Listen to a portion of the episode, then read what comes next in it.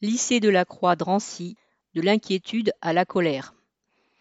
Dans la semaine du 15 mars, les cas de Covid ont brutalement augmenté en quelques jours au lycée de la Croix de Drancy, en Seine-Saint-Denis. Parmi les enseignants, 20 malades ont été avérés et parmi les élèves, plus de 50.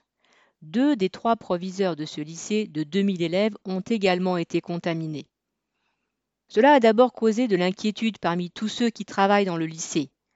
Lors d'une assemblée générale organisée mardi 23, les présents ont décidé de faire valoir leur droit de retrait car ils s'estimaient en danger vu les conditions sanitaires déficientes au lycée.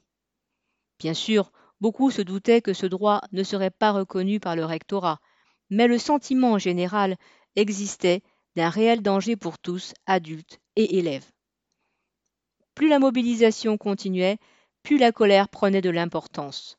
Les discussions portaient aussi bien sur la fermeture temporaire du lycée, que certains réclamaient, que sur l'absence totale d'anticipation de la part du gouvernement depuis un an de pandémie.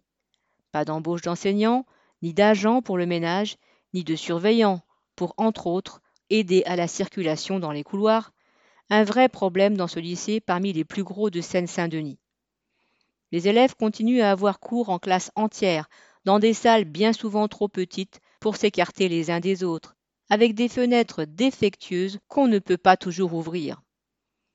Tout cela avait été déjà listé et dénoncé par les enseignants, mais bien sûr sans aucune réaction concrète du ministère, du rectorat ou du conseil régional.